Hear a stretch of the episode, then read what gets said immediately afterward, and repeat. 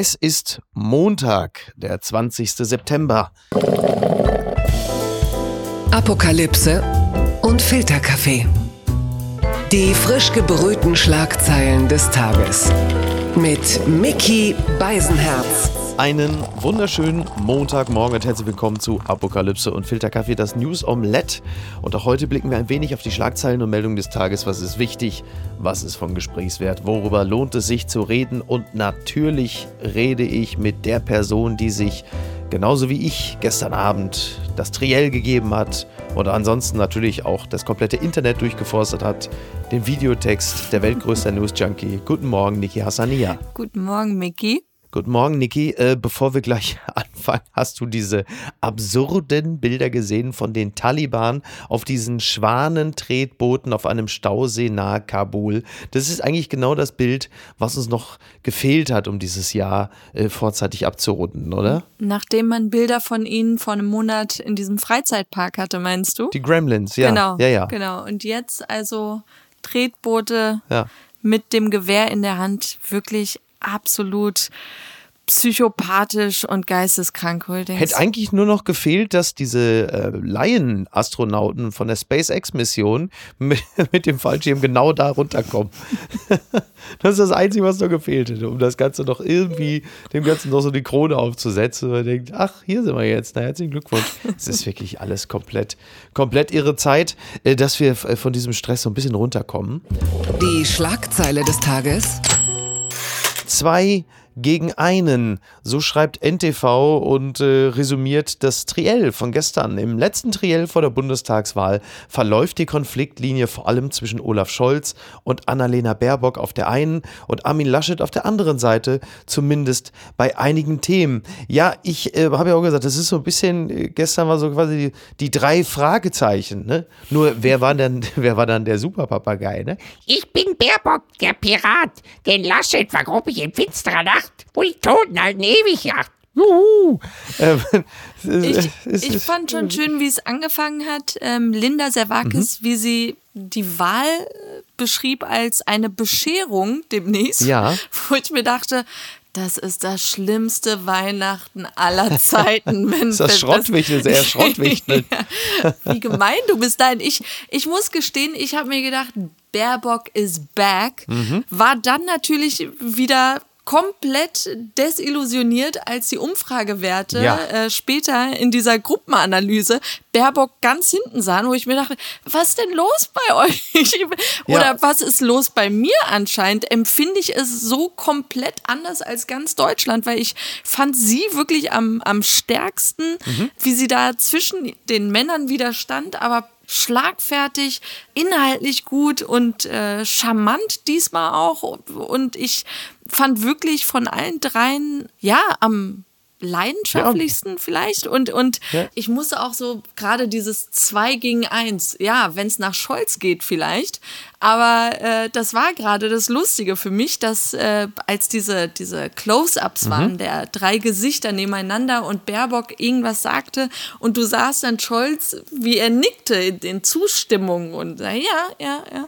Und aber Baerbock äh, war dann anscheinend eher so nach Motto, nee, nee, Buddy. Ja, ja. Wir sitzen jetzt nicht in einem Boot hier und äh, auch zum Schluss als sie Scholz eine Frage stellen sollte, mhm. hat sie auch das Thema Geldwäsche, klar, ja. Finanzminister, aber trotzdem dachte ich mir, finish him.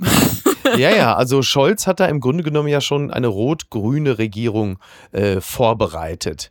So. Ja, und sie hat ja aber auch gesagt, dass sie, ähm, was die Position angeht, natürlich am nächsten. Das ist ja sowieso klar, ne? Nur sie will natürlich an der Stelle klar machen, äh, du kannst jetzt hier ähm, gerne äh, überlegen, ob wir die Ampel machen oder rot, rot, grün. Aber wir als die Grünen, zusammen mit der FDP übrigens, haben auch noch die Möglichkeit, vielleicht in eine Jamaika-Koalition zu gehen.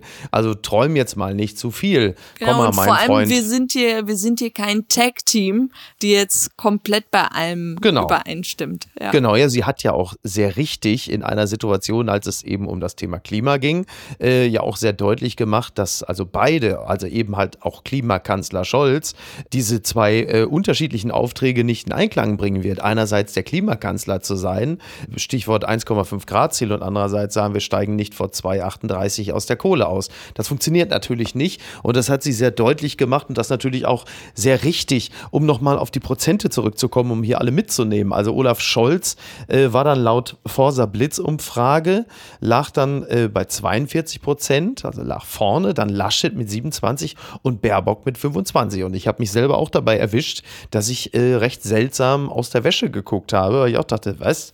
Das belegt aber eigentlich nur das, was man vorher auch schon ahnte, dass die Leute natürlich alle in ihrem Urteil schon längst gefestigt sind und sich dann auch von den, also die Leute haben alle so ihre Wahrheit und lassen sich dann von den Realitäten jetzt auch nicht großartig da reinreden. So, Ich, ich würde gerne auch etwas korrigieren, was ich letzte Woche gesagt habe, Ja. weil ich immer noch dieses Fragezeichen habe mit den 40 Prozent Unentschlossenen und auch in dieser Sat1-Runde ließen alle so, alle Experten, die da standen, Jenke, äh, Fleischhauer und Co., ließen alle so andeuten, dass sie auch nicht wüssten, für wen sie wählen sollen. Also, dass sie auch noch unschlüssig wären. Ja. Und ich, ich bin ja der Meinung, eigentlich weiß man es doch. So, das ist meine Theorie gewesen.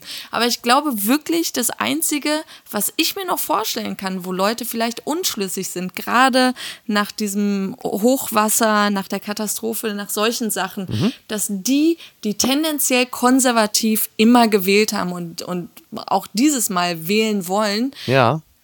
Dann doch dieses Bewusstsein oder dieses Verdrängen nicht mehr funktioniert, was man vorher hatte. Dieses, Genau. ach, es trifft uns schon nicht. Und, Ja, ja. und nicht allzu nah in naher Zukunft. Also, dass, dass man das noch aussitzen kann. Und dieses Bewusstsein, dass man vielleicht dann doch klimafreundlicher wählen sollte und, Mhm. und da die Gewichtung eher draufsetzen sollte, dass das eher so ein Zwiespalt noch bei einigen ist. Ja. Kann ich es noch verdrängen und mache, wie Baerbock sagt, weiter so Ja. oder lieber doch Klimaschutz? Naja. Ja, bei mir ist es halt, und ich glaube, es geht vielen wie mir beispielsweise, ich weiß schon lange, was ich wähle. Ich will es nur noch nicht wahrhaben. So, und gut, jetzt die Briefwahl ist ja bei uns beiden eh erledigt. Also der kann jetzt, die Kandidatin oder der Kandidat unseres Herzens sollte jetzt nicht mehr allzu ausfällig werden, damit man im Nachhinein nicht sagen kann, und so ein Schwein habt ihr gewählt. Apropos, Olaf Scholz, der ist ja auch, äh, äh, das war jetzt übrigens, äh, ich habe mich jetzt nicht verraten oder so, ne? Ich habe jetzt hier einen kleinen Absatz gemacht, nur dass da irgendjemand sagt, aha, ähm, bei Olaf Scholz, also alle haben ja, das finde ich auch interessant, am Anfang hatten alle die Gelegenheit, ihre Stanzen abzusondern, was im Sinne einer unterhaltsamen Fernsehsendung übrigens nicht besonders gut ist. Denn am Anfang kommt dann Olaf Scholz, Respekt, Respekt, dann Armin Laschet, Leute, die Wirtschaft und Annalena Baerbock, Aufbruch und die Kinder, oh Gott, wer denkt denn an die Kinder? So, interessant finde ich natürlich, dass Olaf Scholz wieder einmal daran erinnert hat, dass er irgendwann äh, rund um die Jahrhundertwende mal äh, Fachanwalt für Arbeitsrecht gewesen ist, um natürlich zu sagen, ich war immer schon für die kleinen Leute. Scholz ist ja so ein bisschen, sag ich mal, wie so ein, wie so ein Münzstaubsauger an der Tankstelle. Ne? Hat jeder aus dem unteren Mittelstand schon mal mit Kontakt gehabt, aber so richtig begeistert tut er jetzt auch nicht. Und, Ich, ähm, fand, ich fand ihn total pathetisch, also Mhm. ich würde jetzt sagen sogar schon Dickensian, Ja. ähm, wie er ja so, so Charles Dickens-Style gesagt hat. es geht mir um die Würde der Bürgerinnen und Bürger. Das ist es vielleicht, was uns unterscheidet. Ja, so zu, gesessen, zu ne? Laschet. Ja. Aber auch da ein, was uns vielleicht unterscheidet. Also der Mhm. kennt dieses politische Playbook so perfekt, Ja. dass er ganz genau weiß, dass wenn er das vielleicht nicht reingeworfen hätte, Er dass muss es dann zu reinziehen, ne? aggressiv, dass es dann zu Ja. aggressiv rüberkommen könnte. Und Ja. ja, und er, er ist wirklich durch und durch Profi. Absolut, ja, ja. Dann ein schöner Satz auch äh, von Annalena Baerbock. Ich frage mich, was bei Ihnen, was mit Ihnen eigentlich los ist, Herr Laschet. Da würden natürlich viele sagen, ja, das äh, äh, fragen wir uns auch. Also letzten Endes, klar, Sie, Sie haben alle nochmal irgendwie Ihre Punkte äh, gemacht. Sie haben übrigens nie, bei den Triellen wurde nie über Außenpolitik gesprochen. Finde ich auch interessant. Also Deutschland scheint irgendwie eine Insel zu sein, die sich für den Rest äh, der Welt oder Europas oder so nicht weiter interessiert. Ja, Finde ich auch spannend. Und, und auch, was äh, nie so wirklich, wo ich das Gefühl habe, das hat ja jetzt äh, Habeck auch beim Parteitag betont, dass ähm, Klimaschutz, man spricht ja, ja, das wird teuer, es wird teuer, aber auf lange Sicht ist das jetzt viel günstiger, jetzt ein bisschen teurer, als dann später den Mist zu haben, was dann wirklich unbezahlbar wird. Und deshalb finde ich immer diese Frage nach Zahlen und wie teuer das ist, fragt lieber, wie teuer wird es in der Zukunft, wenn wir jetzt nichts machen. Ja. Und ich äh, nur noch jetzt zu den technischen Sachen. Das Studio fand ich ganz komisch. Es hatte echt was von Kirche, Mhm. weil du hattest diese langen Fenster im Hintergrund, wo du eigentlich sehr schön den Berliner Dom Ja. und solche Berlin Mitte halt gesehen hast. Aber trotzdem hatte es irgendwie, weiß ich, was ganz Kaltes und Großes. Da muss ich sagen, Aussegnungshalle. ja, äh, ja, wirklich. Da, da fand ich das von, von RTL, das hat mir eigentlich in seiner klaustrophobischen Arena-Ring-Aufstellung, das hatte, hatte irgendwie was Intensiveres als dieses ganz große, als hättest du da drei Pastorinnen vorne stehen. Ganz weit vorne. Ja, denn äh, wir bleiben noch mal kurz beim Thema Bundestagswahl. Der Spiegel schreibt Berufe und Vornamen der künftigen Abgeordneten. Das ist der deutsche Durchschnittspolitiker. So, und hier wurde halt einmal aufgeführt, wie denn so die Namen und Berufe der 6211 Kandidatinnen und Kandidaten so sind, die zur Bundestagswahl antreten. Da kann man nämlich viel über das Land lernen, denn es dominiert ähm, der weiße, leicht angegraute Mann mit unauffälligem Vornamen. Diese Liste, ja, wird angeführt von den Namen. Michael, das bin ich. Du, Thomas, mein Cousin. Andreas, das ist mein Bruder. Andi! Christian, das ist mein Cousin. Und dann ist da noch ein Stefan, da sind ja sowieso alle andere. Das sind die häufigsten Namen auf den Wahllisten. Im Schnitt sind sie passend zum Namen rund 50 Jahre alt. Ja, das ist äh, exakt mein Bruder. Die ersten Vornamen ausländischer Herkunft finden sich auf den Plätzen 342. Jeweils drei Mohammads und Erkans haben sich aufstellen lassen, ebenso drei Deryas. 24 Frauennamen finden sich auf den ersten 100 Plätzen. Oh, Tja, achso, am häufigsten sind mit je 33 Kandidatinnen Susanne und Sabine vertreten.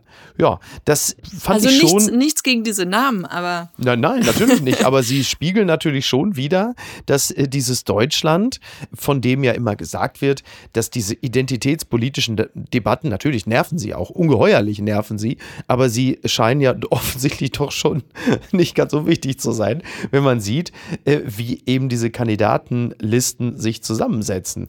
Ich ge- gehe aber auch davon aus, das sieht in vier Jahren auch schon wieder ein bisschen anders aus. Ähm, Wobei ich natürlich gegen die Dominanz der Michaels natürlich überhaupt nichts habe. Finde ich natürlich absolut richtig. ich bin ja positiv überrascht, dass du keine Adelstitel hast, weil das war mein Eindruck eigentlich vor zehn Jahren oder so. Wirklich immer ein de Maizière oder von zu. Wir sind hier nicht beim Dressurreiten. Gutenberg, genau, wo die Pferde schönere Namen haben als ich. Ja, das ist doch schon mal ein Fortschritt. Ich fühlte mich äh, bei dieser Liste sehr äh, an die äh, Liste erinnert, wenn es um die CEOs und DAX-Vorstände geht. Da sind die Namen nämlich exakt dieselben. Die Michaels, Andreas, Christians und Thomas und so. Was auch kein Wunder ist, weil Männer um die 50 halt so heißen und die sitzen halt eben auch in den Vorständen. Tja, ne? Sad. Bin ich eigentlich hier, bin ich hier auch Vorstand? Mit Hassania rette ich uns. Stimmt allerdings. Wir sind hier echt fortschrittlich. Gucken mal, wer da spricht. Biden und Macron wollen im U-Boot-Streit miteinander reden, das schreibt die Zeit. Im Streit um einen geplatzten U-Boot-Verkauf an Australien will US-Präsident Joe Biden mit Frankreichs Präsidenten Emmanuel Macron reden.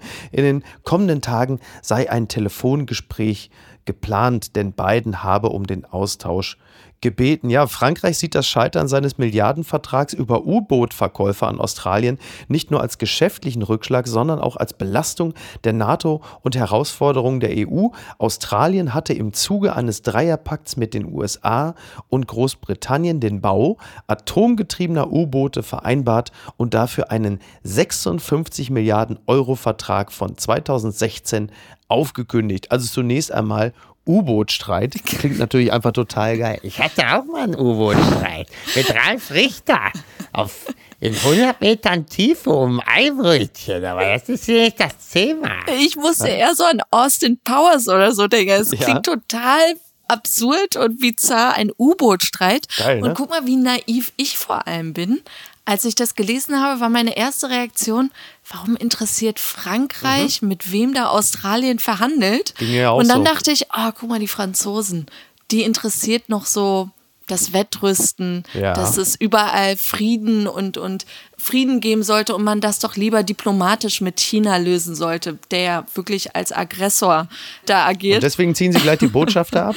Genau, genau. Aber trotzdem, ich dachte mir so, was ist da nun los? Aber da, da hatte ich die Info mit den Botschaftern und so auch noch nicht. Ähm, Ja. Und dann las ich aber, nein, es geht darum, dass einfach Frankreich zuerst auch noch fünf Jahre lang haben diese Verhandlungen gedauert, äh, diesen U-Boot-Deal mit Australien abgeschlossen hatte. Und der Unterschied ist irgendwie, deren U-Boote sind dieselbetrieben und Und das sind die anderen, sind die coolen Atom-U-Boote. cool. Nein, und äh, es fühlte sich für mich so lustig an, dass Frankreich auch sauer auf die Amerikaner ist.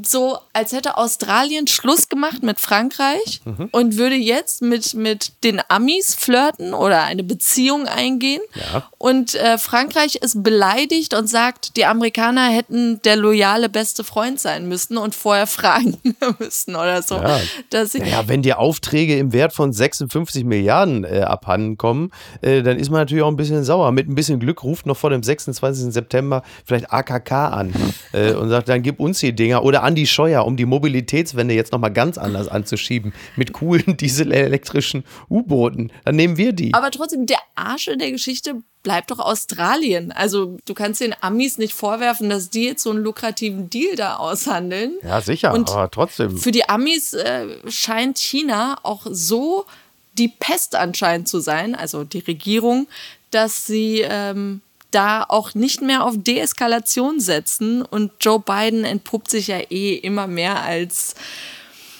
wie soll ich sagen, lass uns den Trump-Weg weitergehen, nur mit äh, freundlich, charming Lächeln und Charming Trump? Ist er the Charming Trump? Tatsächlich, also ich muss echt gestehen, ich bin enttäuscht und, und muss feststellen, alles, was an Obama für mich so bezaubernd war, da hatte Biden anscheinend echt nichts zu melden. Es war alles Obama. Ja, also übrigens, ich, ich hätte ja die Schlagzeile schön gefunden, Biden hilft Australien beim Untergehen. Aber das will ja auch wieder keiner. Nee, aber es ist ja so, weil wir gerade darüber sprachen, dass Joe Biden jetzt ja nun auch nicht so performt, wie wir das äh, in unserer Wolkigkeit uns gewünscht haben. Ähm, es ist ja auch so, dass ja derzeit äh, mehr als 10.000 Menschen, vor allem Haitianer, äh, über Mexiko in die USA drängen und Biden möchte die möglichst schnell wieder abschieben und bedient sich halt eben auch dafür der Regeln aus der Trump-Ära, also die sinngemäß bedeuten, äh, wegen der Covid-Gefahr kann man die schneller und unproblematischer wieder abschieben, also einfach gewisse äh, regulierende Hürden überwinden. Diese Menschen, die äh, campieren ja die ganze Zeit da irgendwo unter einer Brücke, welche die USA und Mexiko verbindet. Also ganz unangenehme, schlimme, traurige Bilder und äh, der tolle Joe Biden, wir erinnern uns, ne? so Hope und äh, Change und Versöhner, hat natürlich denselben Anspruch, wie Trump es vorher auch hatte. Er wird so. wahrscheinlich nur sagen, hey, zu meiner Zeit gibt es wenigstens keine Kinder in Käfigen, wie es bei Trump war. Also wirklich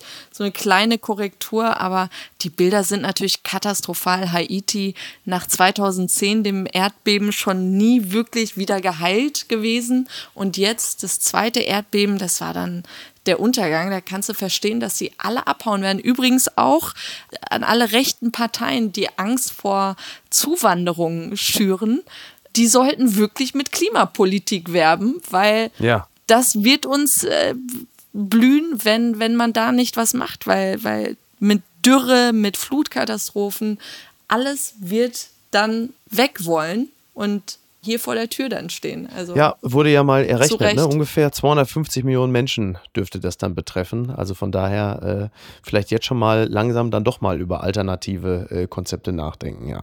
Blattgold. Corona-Maßnahmen, deutliche Kritik an Freedom Day-Idee, das schreibt die Tagesschau.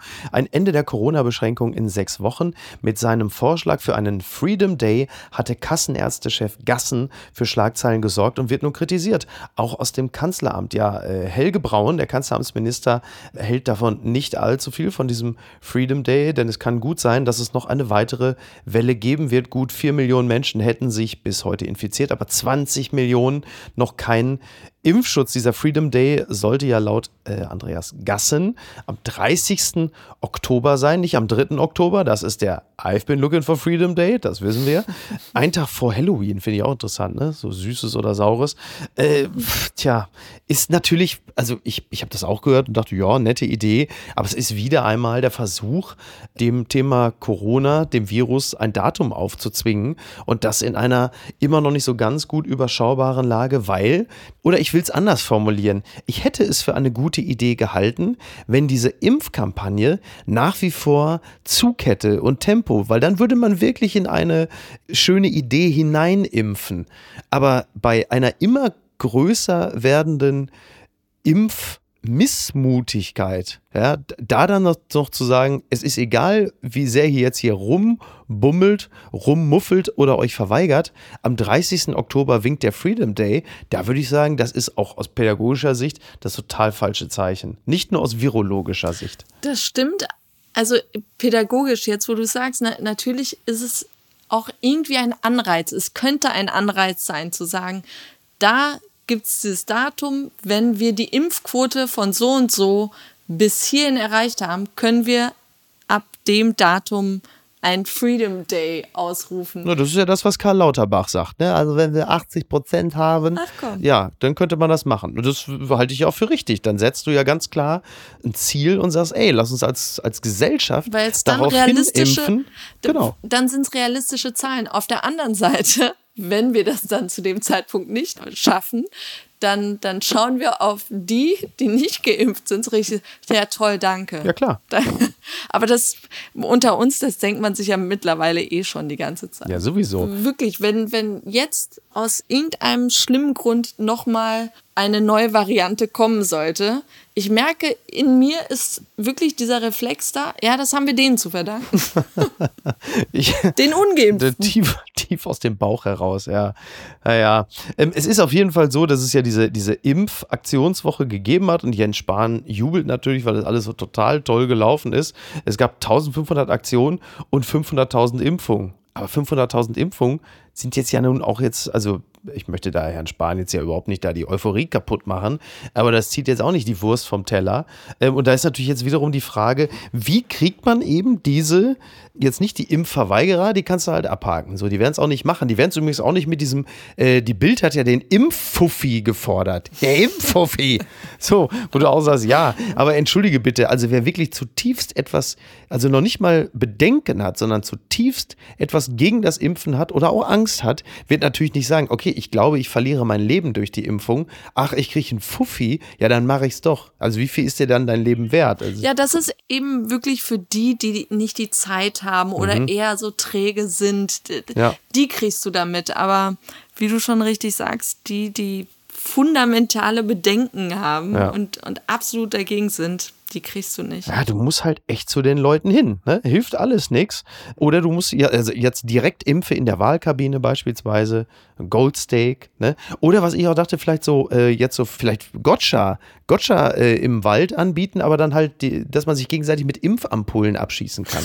So, so cooles Spiel, weißt du, so im Wald rumrennen da irgendwie, dann kann Ich man auch frage mich aber immer noch, ich ja. frage mich wirklich, was die Dänen so anders machen. Die sind kulturell uns eigentlich doch sehr nahe und ich Mhm. ähm, verstehe nicht, was die gemacht haben, ob es da weniger Missinformationen gibt, ob da Tja. weniger Leute bei Social Media sind. Ja. Zeigt mir die Websites, wo ihr eure Fehlinformationen herkriegt. Wahrscheinlich sind es echt so geocity.com, keine Ahnung. Unterm Radar. Mafia handelt in Deutschland mit gefälschten Lebensmitteln. Das berichtet auch nochmal NTV. Teile der italienischen Mafia handeln einem Bericht zufolge in Deutschland mit gefälschten oder minderwertigen Lebensmitteln. Also äh, das wirklich mit gefälschten Agrarerzeugnissen, also falsch deklarierten Agrarerzeugnissen und äh, Lebensmitteln, dass das wohl ein richtiger Wirtschaftstreiber ist für die Mafia. Und da gibt es zum Beispiel gefälschter Champagner und dann würden Gastronomiebetriebe zur Abnahme genötigt, äh, heißt heißt es weiter. Die Drangheta aus Kalabrien äh, geht so vor. Gottes Willen, Mann, Matthias Mangiapane und die Geissens schweben in Lebensgefahr. Ihr Körper könnte den falschen Dom Perignon abstoßen. Oder stell dir mal vor, Niki, Jakob Lund, das allseits beliebte Kaffeearschloch, muss gefälschte Bohnen trinken, statt der Originale aus El Salvador. Da droht auch eine Hirnvenenthrombose. Ne? Oder wenn diese 3000 Euro Bohnen, die er dann morgens immer trinkt, wenn die jetzt zum Beispiel nicht aus dem Arsch der Zirbelkatze kamen, sondern was weiß ich, aus einem Dackel. Wir verlieren ihn. Wirklich, ich mache mir große Sorgen. Ich mache mir große Sorgen. Ich bin einfach froh, dass Julia Klöckner uns alle schützt. Mit ihren zig Etiketten und Ja, das ist Zeichen. richtig. Und, Ja, die Schutzheilige von St. Nestle. Ja, da hast natürlich recht. Danke, Julia. natürlich. Danke, Julia. Papala Paparazzi. Masked Singer, doch mit Ray Garvey und einem Hai. Thank God. Das berichtet DWDL, der Mediendienst. ProSieben hat weitere Details zur neuen The Masked Singer Staffel verraten. Im Ratepanel nimmt neben Ruth Moschner erneut Ray Garvey Platz und mit dem Hammerhai gibt es nun auch die erste Maske. Ja, also es gibt wohl immer einen Gastjuror und dann eben diesen Hai. Er ist, er ist irgendwo da draußen, im Studio, im Kolonium. Der Hai. Hier, oder der, heißt es Hai-Alarm auf Lambada, ne? Irgendwie. Sven Hansen, der sucht den Megalodon Johnson mit Tell It Like It Is. Der Sven, den du. Der Sven, den du kanntest, den gibt's nicht mehr. Der ist irgendwo da draußen gestorben im Santoro-Graben. Eine geile Folge. Ey, da müsste doch jetzt aber wirklich, was, wie geil wäre das denn, wenn es am Ende, wenn er dann so, hörst du dann irgendwie, was, was, was, singt er denn dann so, was weiß ich, I can't get no satisfaction. Unter dem Hai ist dann Ralf Möller. Das wäre doch wohl, das, aber da kommt natürlich, das ist wahrscheinlich der erste, the first guess von allen.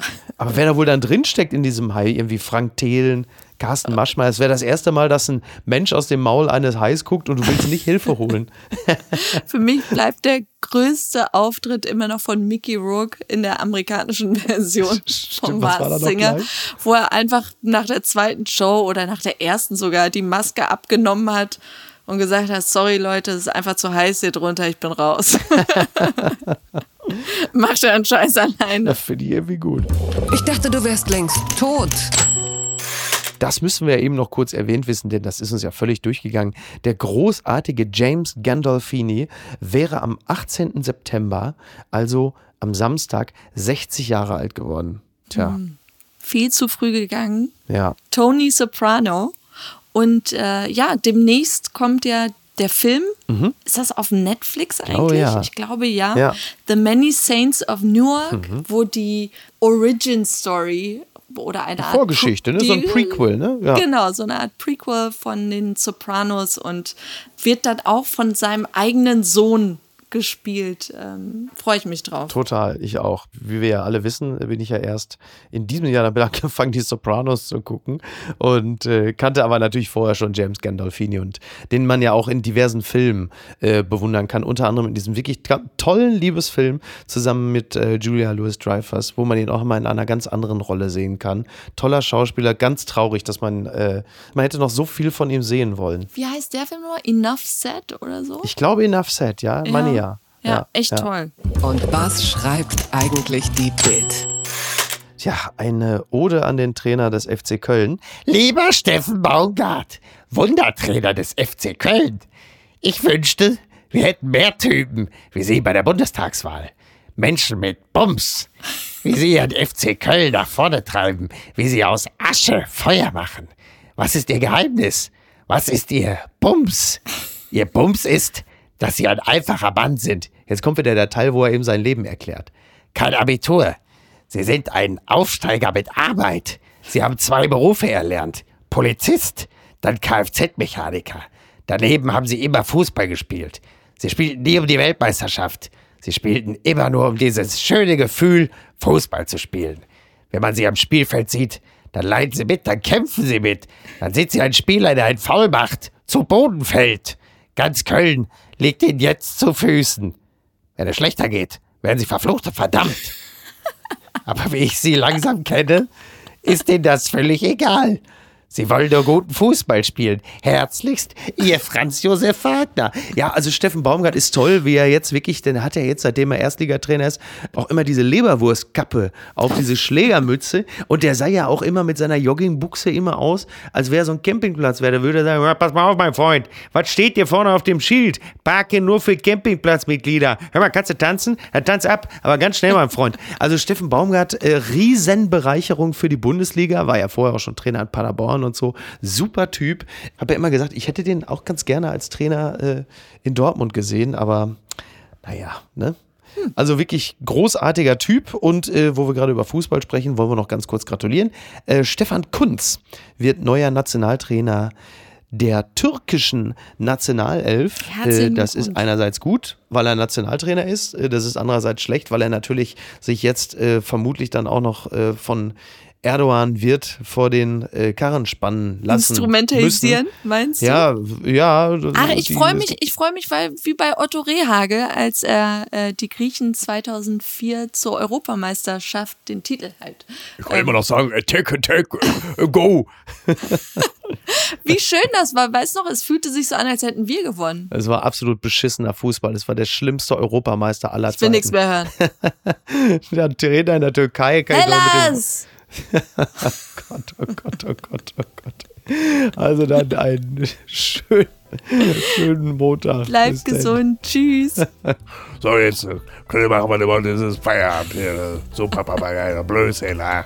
Äh, Ich hab schon seinen Neffen hier in diesem mexikanischen Bagel und wenn ihr euch nicht belebt, dann will ich schon sehen, wenn er wieder macht. Verdammt, jetzt. Oh, ah,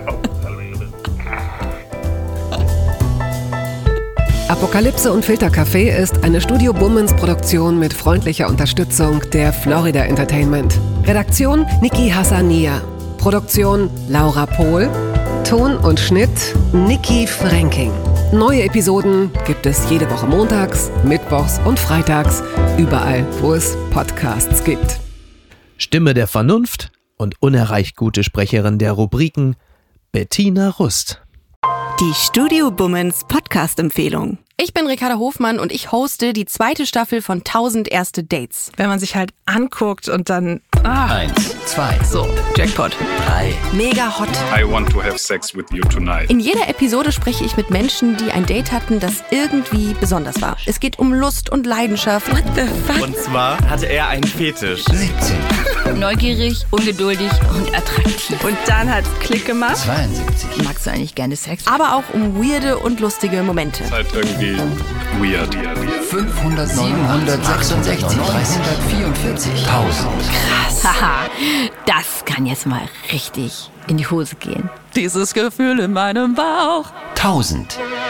Erste Dates. Die zweite Staffel von 1000 erste Dates gibt's ab sofort jeden Donnerstag, überall da, wo es Podcasts gibt.